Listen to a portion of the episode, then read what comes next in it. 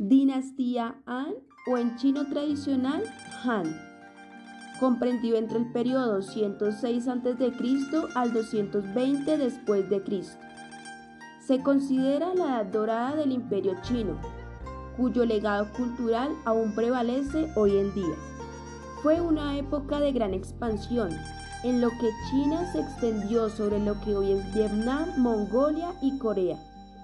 El hecho de que el ejército se moviese no solo dio lugar a nuevas técnicas de cocina traídas de lejanas tierras, como el desecado de la carne y el pescado o el fermentado de otros alimentos.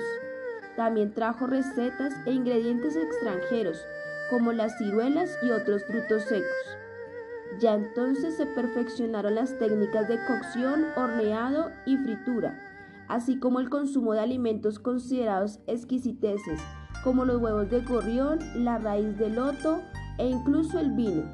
En esta época cuando nace la receta de los nidos de golondrina, aún se trata sobre todo un plato considerado medicinal, donde se come en busca de buena salud que de sabor.